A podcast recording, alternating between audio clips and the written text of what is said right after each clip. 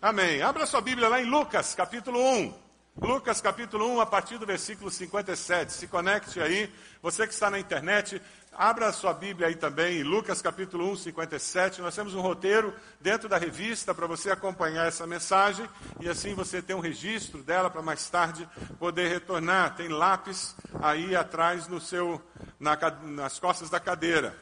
Lucas, capítulo 1, a partir do versículo 57.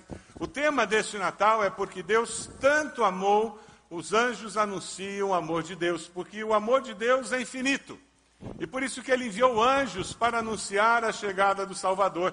Mas tudo isso começa quando um anjo aparece a Zacarias. E a vida de Zacarias e Isabel, a história deles é mudada, porque os anjos de Deus tinham uma tarefa lá no dia do nascimento do Salvador, cantar glória a Deus nas alturas, porque o Salvador chegou. E para que isso acontecesse, era necessário que lá na vida de Zacarias acontecesse alguma coisa. Por mais gostoso que esse vento esteja, ele está atrapalhando o microfone, o pessoal lá do som está olhando isso. Então, por favor, alguém apague esse, esse vento nas minhas costas, por mais gostoso que seja. Quero fazer uma pergunta para você. Quando você pensa nos seus filhos, Consegue pensar nos seus filhos? Quais são as expectativas que você tem com relação a eles? A expectativa número um. Se você tivesse que pontuar, o que, que eu espero dos meus filhos?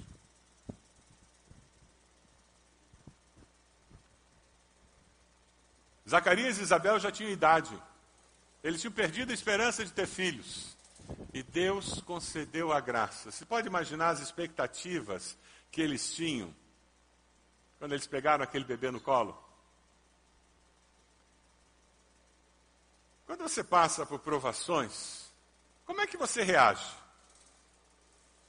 Quem tem filhos sabe que eles vêm com provações acopladas, né? Amém? Tem, tem gente que não acredita nisso. Filho vem com provação acoplada, amém? Faz parte. Os filhos são uma bênção. Eu não seria a mesma pessoa se Deus não me tivesse dado filhos. Eu sou uma pessoa melhor porque eu tive filhos. A gente cresce, a gente aprende a ser gente, a gente amadurece, a gente se conhece, a gente descobre quão egoísta a gente é, a gente descobre o quanto a gente precisa amadurecer na vida. Filhos geram um, sentimento de continuidade, filhos geram um sentimento de perspectiva de vida, de futuro diferente. A coisa mais comum a acontecer é quando nasce uma criança, o homem olhar e dizer: Vou fazer um seguro de vida. Por que isso? Por que, que antes de ter filho ele não pensava nisso? É essa mudança que filho faz na gente. Vocês podem imaginar uma pessoa de idade que tem um filho. Veja aí o texto, a partir do Lucas 1. Lá do 5 ao 20, você encontra o relato do susto que Zacarias levou. E depois nós vamos para o texto que nós vamos estudar hoje. Do versículo 5 ao 20, aparece no tempo de Herodes, rei da Judéia, havia um sacerdote chamado Zacarias, que pertencia ao grupo sacerdotal de Abias. Isabel, sua mulher, também era descendente de Arão. Ambos eram justos aos olhos do Senhor, obedecendo de modo irrepreensível a todos os mandamentos e preceitos do Senhor.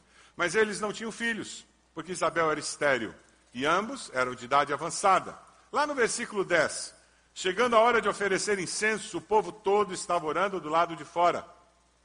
Então um anjo do Senhor apareceu a Zacarias, à direita do altar do incenso. Quando Zacarias o viu, perturbou-se foi dominado pelo medo, mas o anjo lhe disse: Não tenha medo, Zacarias. Sua oração foi ouvida, Isabel, sua mulher, lhe dará um filho, e você lhe dará o nome de João. Ele será motivo de prazer e de alegria para você, e muitos se alegrarão por causa do nascimento dele. Fará retornar muitos dentre o povo de Israel ao Senhor, o seu Deus, e irá diante do Senhor no espírito e no poder de Elias, para fazer voltar o coração dos pais a seus filhos e os desobedientes à sabedoria dos justos, para deixar um povo preparado para o Senhor. Zacarias perguntou ao anjo: Como posso ter certeza disso? Sou velho, minha mulher é de idade avançada. O anjo respondeu: Eu sou Gabriel, o que está sempre na presença de Deus. Fui enviado para lhe transmitir essas boas novas. Agora você ficará mudo. Não poderá falar até o dia em que isso acontecer, porque não acreditou em minhas palavras que se cumprirão no tempo oportuno. Mudo. Já pensou você ficar uns dez meses mudo? Porque você não pôde crer no que Deus tinha feito? Você acredita em anjo? Pergunta a pessoa do lado aí se ela acredita na existência de anjos. Pergunta a pessoa do lado. Você acredita que existe anjo?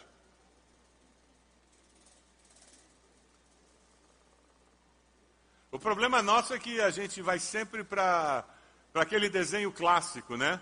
A gente acha que anjo tem que ter uma auréola, vestir roupa branca e ter uma asinha, né? Aí é difícil de acreditar mesmo. Mas quem foi que disse que esse anjo aqui tinha auréola, asa branca e uma beca branca? Está escrito no texto isso? Mas eu tenho certeza que no imaginário da maioria de nós foi essa imagem que nós vimos aqui ao ler o texto. Porque essa imagem construída pelo cinema, pelas histórias. O texto não disse isso. E se você ler a Bíblia com cuidado, a maioria das vezes que apareceram anjos, eles não tinham asa, não tinham beca branca e não tinham auréola. Pelo contrário, eles eram confundidos com uma pessoa normal. Nós tivemos uma família de nossa igreja que, que teve alguém querido numa UTI e uma enfermeira foi muito especial na última noite.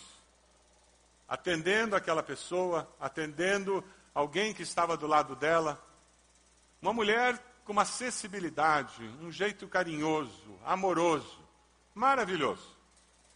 E a pessoa veio a falecer na madrugada.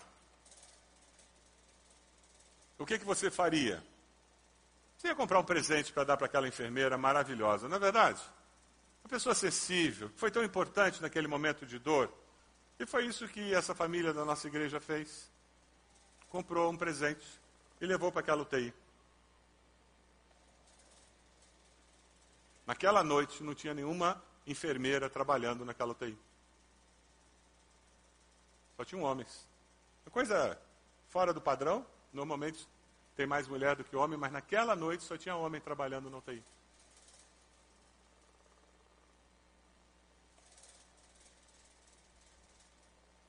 Ninguém viu uma mulher naquela UTI, só aquela família viu.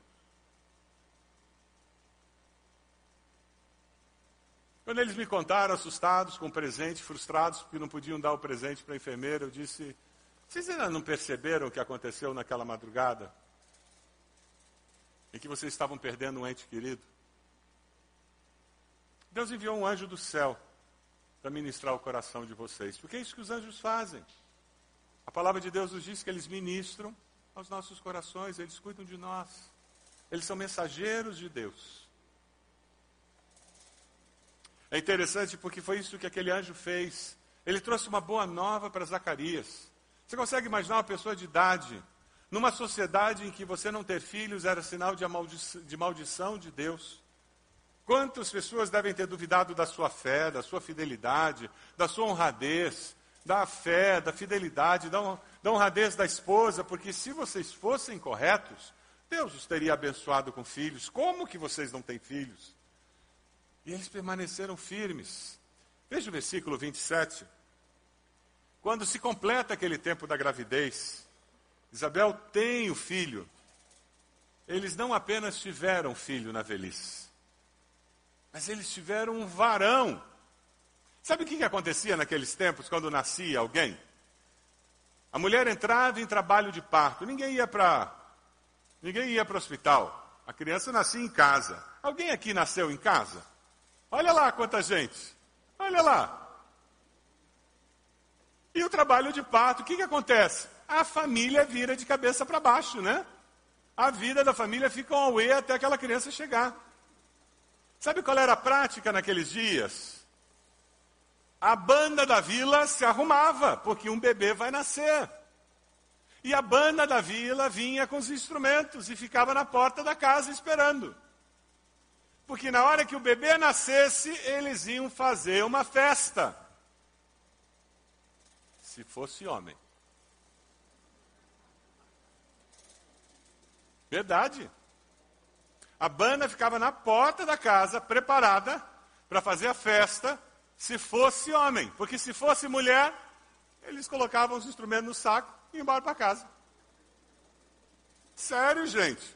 O ditado popular daqueles dias era assim: o nascimento de um varão causa alegria universal, o nascimento de uma menina causa pena universal. Esse era o ditado popular daqueles dias, gente. Vocês lembram que naqueles dias, quando você citava a quantidade de pessoas no evento, eram 5 mil homens, mulheres, crianças e animais. Era desse jeito que contavam. Além deles serem abençoados com um filho na velhice, eles já estavam bom, já estava bom demais ser filho. Eles ainda foram abençoados com um filho homem. Se você olha o versículo, diz que os vizinhos, parentes, se alegraram demais com eles. Hoje nós estamos nos alegrando com a Vera, com o Homero, por essa vitória do CD. Não é bom a gente se alegrar com bênção recebida dos outros? Sabe o texto da palavra de Deus que nos lembra disso? Está lá em Romanos 12, 15. Vamos ler juntos? Vamos lá, dá para mostrar? Romanos 12, 15? Não está aparecendo? Vamos lá. Romanos 12, 15. Alegrem-se com os que se alegram, chorem com os que choram. Conhece esse texto?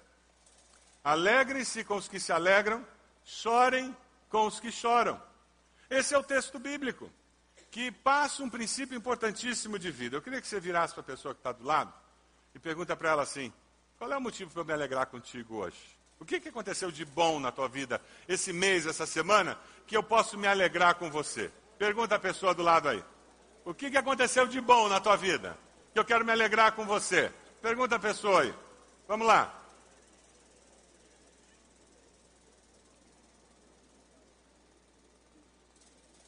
Que, que aconteceu de bom? Não é gostoso ouvir, ouvir sobre bênção que Deus dá? É um exercício. Nessa sociedade competitiva em que nós vivemos, as pessoas desaprendem. E a gente parece que tem prazer em falar das encrencas dos outros, ao invés de falar das bênçãos dos outros. A gente tem que celebrar as vitórias que os outros têm, porque isso nos estimula, isso nos dá ânimo. Assim como Deus abençoou o outro, eu também posso ser abençoado. Assim como você está tendo vitória, me ensina, eu também quero caminhar, eu, eu também quero crescer, eu também quero caminhar melhor, eu também quero ter uma família melhor, eu também quero celebrar a minha fé. E você vai olhar que, de repente, uma pessoa está tendo uma vitória na área profissional, e você está tendo uma vitória na área familiar, e o outro está tendo uma vitória com relação a, a, algum trabalho que faz na igreja, e o outro está tendo uma vitória na área financeira, e tem um outro que está tendo uma vitória na área da saúde, e a vida é assim, é multicolorida, porque de repente você está com uma encrenca na área da saúde, mas profissionalmente você está indo muito bem, e de repente você está desempregado. Mas graças a Deus nem remédio eu tenho que tomar. Não é assim? A vida é assim, a vida é multicolorida. E quando eu entendo que Deus está no controle da história da minha vida, aí eu consigo dar graças em todo o tempo, porque eu sei que Deus está comigo. Aqueles pais queriam ensinar aquele menino valores eternos, que iam transformar a vida dele. Aquele menino era uma bênção. Quando nós aprendemos, apresentamos crianças aqui na frente, na igreja, o que nós fazemos é dizer, nós reconhecemos que esses filhos são bênção de Deus e nós os consagramos a Deus, não é isso que nós dizemos? E nós queremos criá-los conhecendo do amor de Deus. Se você olhar o versículo 58, aquele menino com oito dias, ele foi levado ao templo e ele foi circuncidado. É o que Levíticos 12, 3 nos ensina. Desde pequeno, o menino foi influenciado pela fé dos pais. Desde pequeno, ele aprendeu a palavra de Deus e o que precisava ser feito para ser fiel e seguir a palavra de Deus. Hoje pela manhã nós tivemos um culto muito abençoado. Se você não estava aqui, veja na internet o culto. Deixe Deus ministrar o seu coração. Pastor Márcio e o Rômulo, ministro Rômulo, pregaram uma, uma mensagem a quatro mãos aqui, foi muito gostoso. Famílias aqui à frente consagrando o seu lar, seus filhos ao Senhor, que coisa especial. Como nós precisamos de famílias parecidas com as famílias de Zacarias Isabel, que desde a mais tenra idade estão ensinando os filhos a amar e temer a Deus. Felizmente, hoje em dia, a gente terceiriza muita coisa, né? A gente não faz mais pizza em casa. A gente telefona para o Disque Pizza e eles vêm. A gente não faz comida japonesa, a menos que tenha o pastor Renato em casa, que faz um, uma comida japonesa deliciosa. Se você não comeu ainda, fale com ele. Mas se você não tem ele, você telefona e pede para comer comida japonesa. A gente terceiriza tudo hoje em dia e a gente terceiriza a educação dos filhos com a escola. E se o filho está com dificuldade em alguma matéria, a gente terceiriza um professor particular, ele tem reforço particular. E, e o problema é que daí, de repente, a gente usa a mesma filosofia com relação a Deus e a educação espiritual dos nossos filhos, e nós terceirizamos para a igreja. É impossível a igreja ensinar a fé para os seus filhos. A igreja pode ser apoio para você, para o seu esposo, para a sua esposa, mas nunca substituto. Seus filhos estão a semana toda com você. Conosco é algumas horas durante a semana. O máximo que nós podemos fazer é, é dar reforço, é apoiar. O máximo que podemos fazer é com a escola de pais ajudar você a ter condições de ser um melhor pai, uma melhor mãe, para que os seus filhos Aprendam de você a importância da fé, aprendam de você como estar preparado para viver a vida de uma forma real, de uma forma produtiva, efetiva, verdadeira. É interessante porque nós vamos entrar aqui no texto numa situação complicada com relação ao nome da criança. E para a nossa cultura, não faz nenhum sentido toda a confusão que deu. Eles queriam dar um nome para a criança, queriam chamar a criança de um nome, e a mãe disse que não, eles disseram, mas quem é você, mulher? Você é mulher. Quem é você para falar alguma coisa? E se não é Zacarias intervir, eles iam dar outro nome para a criança mesmo, porque mulher não, não podia falar nada mesmo. Dá uma olhadinha aí no versículo 60. A, a mãe de, de João Batista começa a falar, e depois o pai tem que falar. Porque na Palestina, nomes eram descritivos, o nome tinha um significado. Na nossa cultura, a gente dá o um nome porque a gente gosta do artista. É por isso que tem tanto Michael por aí.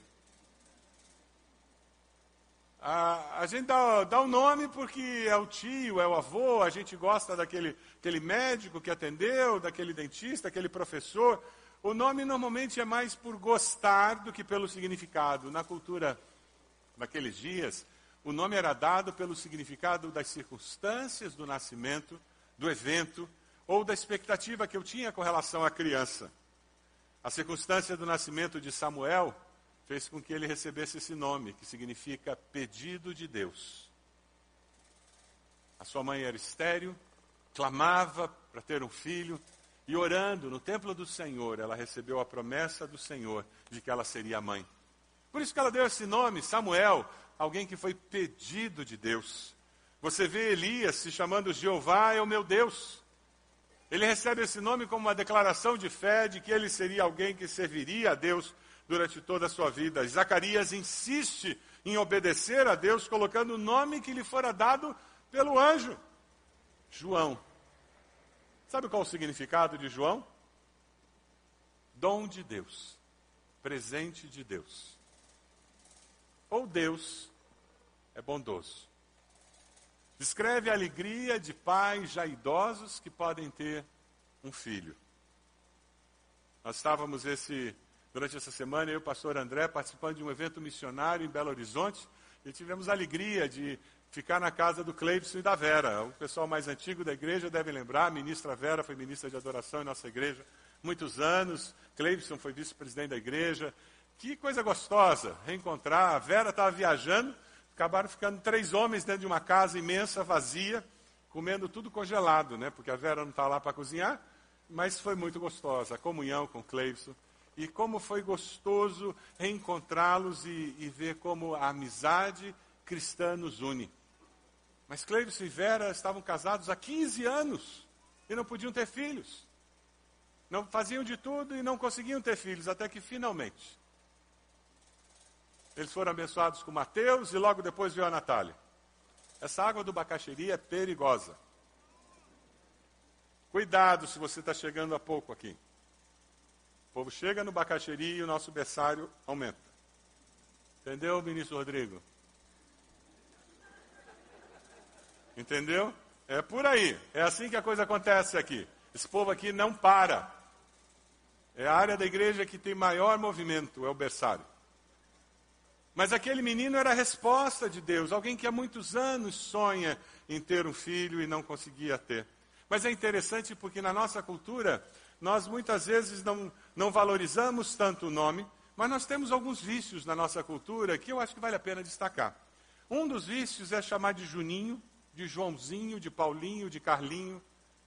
Porque quando ele tinha dois aninhos era bonitinho, três aninhos ainda era engraçadinho. Mas 19 aninhos, Joãozinho vem aqui, não é mais engraçadinho. Você está prejudicando a autoimagem daquele mastodonte de 19 anos. Ontem nós estávamos conversando com alguém e o pastor André, e o, todo mundo chamando o menino de Marquito, Marquito, Marquito, Marquito. E eu ouvindo. Aí quando chegou o momento em que eu fui falar com ele, eu virei para ele e disse: Pois é, Marco, vocês estavam ver a luz no rosto daquele jovem na hora que eu disse: Pois é, Marco, não sei o quê, e falei o sorriso que ele deu. Aí eu parei de falar e disse: Você prefere ser chamado de Marco? Ele disse: Sempre. Mas assim, sempre. Ele não é mais o Marquito. Ele é um homem. Quem sabe está na hora de você parar de chamar o Joãozinho de Joãozinho e chamar ele de João. E você vai conseguir que o João tenha um comportamento mais adulto. Enquanto você chamar o Joãozinho, ele vai continuar a se comportar como uma criança, imatura, irresponsável.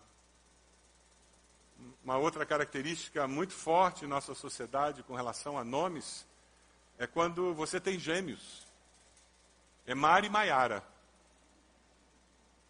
É João e Joanão. E coloca aqueles nomes parecidos que fica até confuso saber quem está chamando quem. Eles já são parecidos fisicamente. Vista com roupa diferente, dê um nome diferente, completamente diferente. Se possível, coloque em escola diferente. Se não dá para colocar em escola diferente, peça para colocar em turmas diferentes. Para que eles tenham amigos diferentes. Para que eles sejam pessoas diferentes. Isso é trabalho de pai e mãe ajudando seus filhos a crescerem.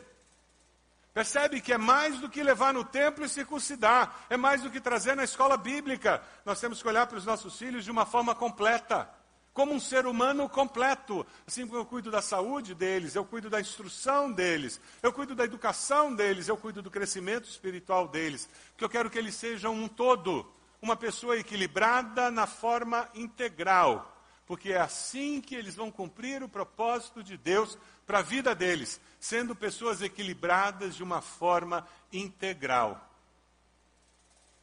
Sabe quem é o desequilibrado da história? É Satanás. Jesus é fator de equilíbrio. Toda vez que alguém está desequilibrado, é sinal que está dando lugar para esse rei do desequilíbrio que é Satanás. Quem está com Jesus sempre encontra equilíbrio na sua vida. Dê uma olhadinha no versículo 60. A mãe toma a palavra, diz que o nome do menino não é Zacarias, o nome do menino é João, aquele pai que está mudo durante dez meses. O que, que ele fez? Ele pega um quadrinho lá, uma tábua, e ele escreve o nome do menino. Ele era um servo de Deus, ele continuou servindo a Deus, mudo. Ele continuou amando a Deus, mudo. Ele continuou fiel a Deus, mudo. Nesses dias de teologia da prosperidade, nesses dias em que todo mundo tenta passar uma imagem de que ser discípulo de Jesus é viver na Disneyland espiritual, nesses dias em que se vende uma imagem de que se eu confio em Deus, meus problemas vão desaparecer, como se fosse neblina da manhã, nesses dias em que se fala em que eu não sou rabo, eu sou cabeça, eu sou filho do rei, então eu, eu tenho que ter tudo o que eu quero ter. Isso é balela. Ele ficou mudo por dez meses. Consequência da incredulidade dele, consequência do pecado.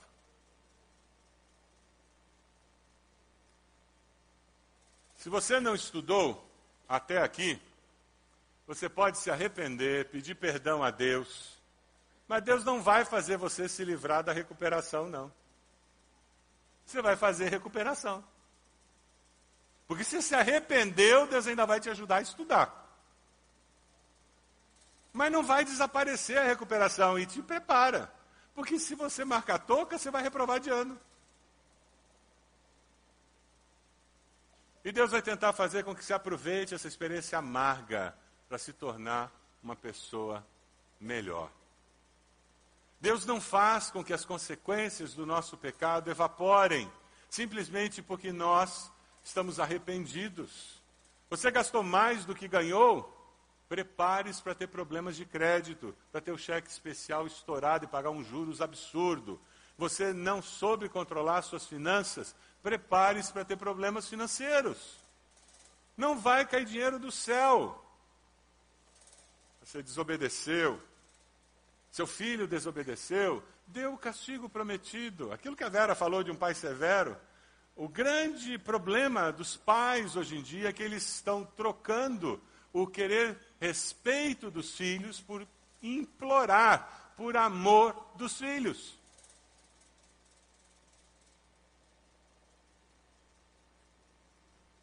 Pai e mãe só tem um de cada. Amiguinho tem tudo quanto é esquina. E não se preocupe, Pé de galinha não machuca pintinho.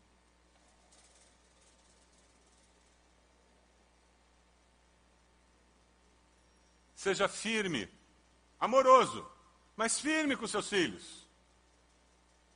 Porque se você não for, sabe quem será firme? A polícia. Sabe quem será firme? O patrão. Sabe quem será firme? A Receita Federal. Alguém terá que ser. Porque se ele não aprender a seguir normas, a respeitar a autoridade, com os pais, aonde ele aprenderá? Aonde ela aprenderá? É interessante, dê uma olhadinha no versículo 62, 63. Quando o pai do menino diz: O nome é João, o milagre acontece. Ele volta a falar. Quando ele fala, faz isso, ele tem uma experiência incrível. A minha pergunta é se você está preparando seus filhos para passar por dificuldades, passar por provações. Ou você é o travesseiro eterno de qualquer dificuldade dos seus filhos. Ah, acho que ano que vem vamos ter que mudar nossos filhos de escola. Porque veja, ele está ameaçando reprovar nessa escola. Então é melhor mudar para outra escola. Que o problema é essa escola. E tem pais que todo ano mudam o filho de escola. Tem que mudar a estratégia de estudo da criança. E não mudar de escola. Eu achei interessante, lendo na Veja, uma Veja antiga, um psicanalista, Jean-Pierre Lebrun, falando, ficou uma frase dele que eu guardei para mim e queria compartilhar com você. A família deve capacitar os filhos para suportar o sofrimento que é inerente à condição humana. Vou repetir. A família deve capacitar os filhos para suportar o sofrimento inerente à condição humana. Não, não pode ir, não. Não, você não vai naquela festinha. Não, não, não vai. É, não vai ganhar um celular novo esse Natal. Nós não vamos poder comprar um celular novo, não. Você já está com um aí, dá para aguentar mais um ano com esse. Mas todos os meus amigos, que bom que eles têm. Você vai continuar com esse. E para aquele adolescente vai ser sofrimento isso. Bem-vindo à vida real. Eu não vou ter aquele tênis, eu não vou fazer aquela viagem. Para eles é sofrimento. E se eu quero ser amiguinho deles, eles até vão dizer: você não é mais meu amigo. Mas se eu quero ser pai e mãe, eu vou amá-los a ponto de ajudá-los a passar por dificuldades. O livro de Jó diz que o homem nasce para as dificuldades tão certamente como as fagulhas voam para cima. Faz parte da vida ter encrenca. E pai e mãe têm que colocar limites para os filhos aprenderem a lidar com frustrações quando crianças. Sabe aquela criança que vai para o mercado com dois anos? O pai já entra no mercado dizendo: Eu vou comprar um brinquedinho para você. Por que, que tem que comprar um brinquedo toda vez que vai ao mercado? Para quê? Ah, senão ele se atira no chão. Então deixa no chão atirado. Eu fiz isso com o nosso filho. Se atirou no chão. Eu disse, levanta. Não, não, não, tá bom. Foi embora. A hora que eu virei, claro que eu dei uma olhadinha. Quando ele percebeu que eu tinha virado, adivinha o que aconteceu? Parou de chorar e veio correndo. Numa outra situação, eu não estava com tanta paciência. Sabe o que eu fiz? Peguei no colo, aquele siri na lata. Levei para o carro, coloquei no banco de trás, fazendo escândalo. Fechei a porta e digo: quando você terminar de gritar, me avisa. E fiquei encostado no carro. Foi gostoso ficar gritando dentro do carro?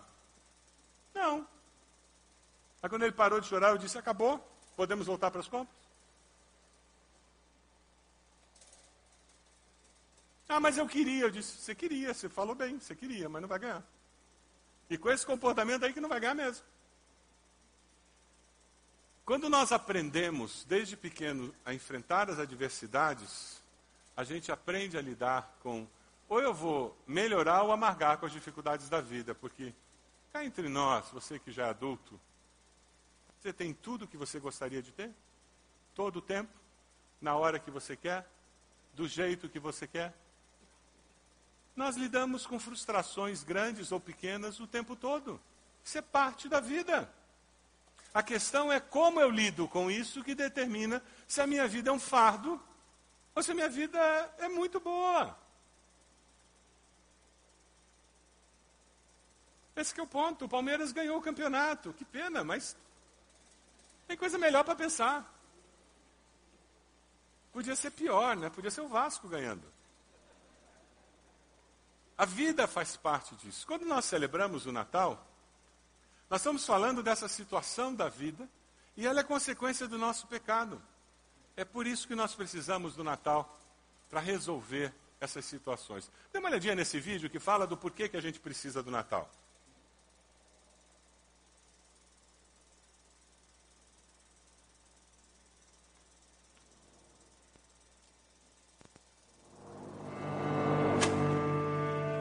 E se existissem coisas que nunca pudessem ser mudadas?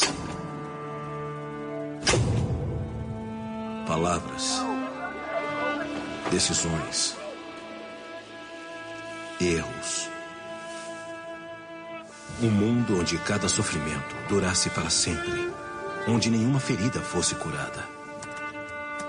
Um mundo sem correções automáticas, sem a opção de voltar, nem a de apagar um mundo onde o homem somente se afastasse cada vez mais da felicidade, da paz, de Deus. Isso é o que o mundo seria sem um Salvador. Felizmente, esse mundo não existe. Porque em uma noite calma, há muito tempo, em uma pequena cidade, uma criança nasceu. Nasceu para mudar todo o coração, para dar fim a todas as despedidas, corrigir todos os erros. Nasceu para eliminar a angústia, o pesar, a depressão, o temor. Ele te compreende. Ele nos cura. Ele pode aproximar o homem e Deus e levar-nos para casa se permitirmos que Ele o faça, se o amarmos, se o seguirmos. É por isso que comemoramos. É por isso que cantamos. E é por isso que Ele veio.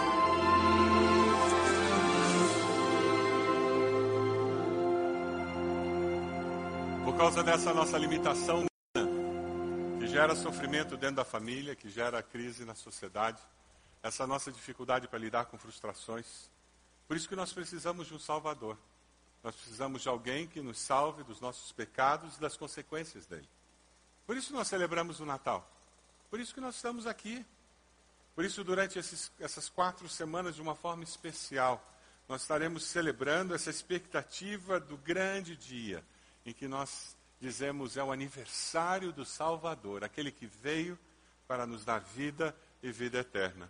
Se você olhar o versículo 64 desse texto, diz que imediatamente, depois que pela fé ele disse: O nome é João, foi isso que o anjo me disse e eu acredito nisso. Imediatamente a sua boca se abriu, sua língua se soltou e ele começou a falar, louvando a Deus. Valeu a pena recuperar a voz para louvar a Deus. Todos os vizinhos ficaram cheios de temor. Por toda a região montanhosa da Judéia se falava sobre essas coisas. Não era isso que a gente gostaria que acontecesse conosco? Que vizinhos, parentes vissem o milagre de Deus acontecendo na nossa família e dissessem: Eu quero esse Deus, esse Deus funciona, esse Deus é bom, é isso mesmo. O Jesus que a maioria das pessoas rejeitam, eu também rejeito. É um Jesus, é um estereótipo de religião, é uma coisa esquisita, estranha. O Deus que a maioria das pessoas rejeita, eu também rejeito. É um Deus que castiga, que joga raio do céu na cabeça, um Deus punitivo, é um Deus inconsequente. A igreja que a maioria das pessoas rejeita, eu também rejeito. É uma sociedade religiosa, um negócio sem graça, sem propósito. É um clube de fé. Mas quando você descobre a igreja, a família de Deus, comunidade que se abençoa, comunidade que tem missão, quando você conhece a Jesus como Salvador, alguém que deu a vida para que você tivesse vida e você se sente amado, abraçado, acolhido pelo Senhor, ah, então você diz: Esse eu quero. Foi o que aconteceu com os vizinhos de Zacarias e Isabel. Eles disseram: Esse Deus eu quero. No versículo 66, a palavra diz: Todos os que ouviam falar disso se perguntavam: O que vai ser esse menino? Pois a mão do Senhor estava com ele. Quando você pensa sobre os seus filhos, aquela pergunta que eu fiz no começo do sermão, você gostaria de ter essa herança deixada para os seus filhos? Essa herança ninguém consegue roubar. Eles não podem aplicar no mercado financeiro e perder tudo. Essa herança não pode ser mal usada. A herança que Zacarias e Isabel estavam deixando para o filho deles era essa afirmação: a mão do Senhor estava sobre aquele menino. Que você, pai e mãe, possa hoje dizer: Eu decido dedicar meus filhos a Deus, confiando nas promessas dEle. E eu vou continuar clamando para que durante toda a sua vida a mão do Senhor se manifeste na vida dos meus filhos. Amém? Independente do que possa acontecer. Nessa época de Natal, em que tantas situações acontecem, nós nos tornamos mais sensíveis a laços familiares, a relacionamentos familiares. Quem sabe a decisão que você tem que tomar hoje é decidir usar essa época de Natal para fortalecer os laços familiares, para se aproximar mais um do outro, para reencontrar aqueles que estão desencontrados na família, para encontrar perdão, para encontrar restauração. Você pode abaixar a sua cabeça? O Deus que nos dá forças para enfrentar toda e qualquer situação na vida. O Deus que usa as adversidades para nos tornar pessoas melhores. É o Deus que diz para você: use esse Natal para que haja uma aproximação maior ainda da família. Use esse Natal para que a sua família se sinta abençoada por Deus. Você pode colocar sua família diante do Senhor agora, dizendo: Deus, me dê ideias de como eu posso abençoar a minha família nesse Natal. Como eu posso fazer diferença lá em casa. Como eu posso fazer diferença com meus irmãos, sobrinhos, tios, avó, avô, pais. Talvez você seja o único discípulo de Jesus na sua família. Como você vai abençoar a sua família nesse Natal. Momento de você colocar a sua família no altar do Senhor. Momento de você colocar seus filhos no altar do Senhor, dizendo: Deus, essa é a minha oração.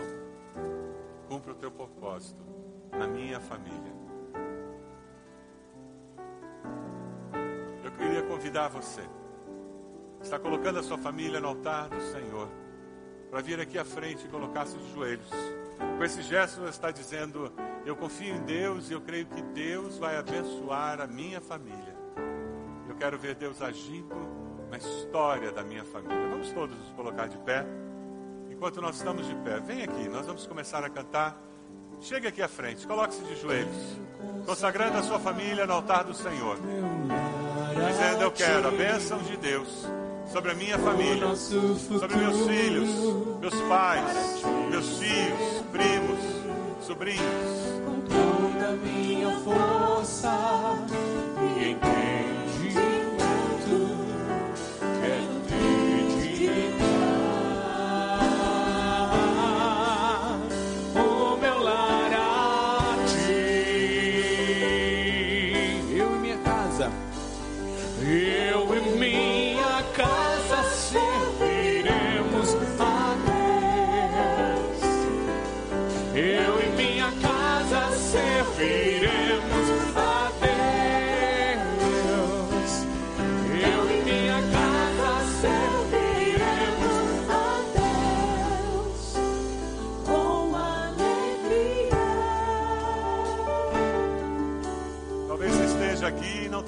uma decisão ao lado de Jesus ainda. Venha.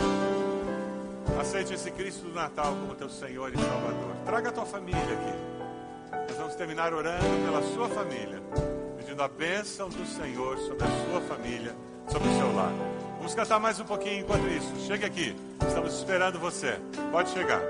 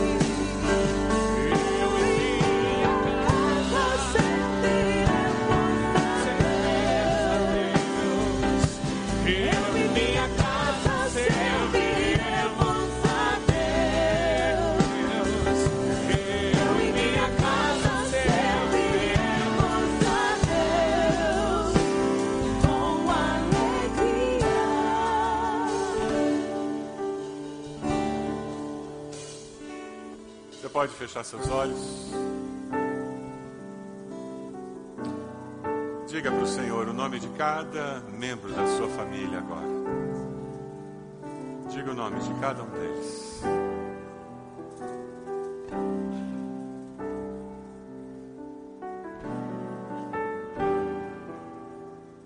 Tem alguém afastado dos caminhos do Senhor, clame pela volta. Seja o Natal do retorno.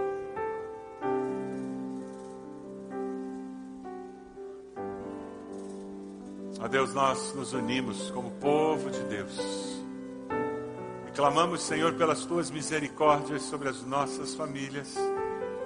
Nós precisamos do Senhor. Pedimos perdão ao Senhor porque tantas vezes, Deus, nós não fomos a família que o Senhor planejou.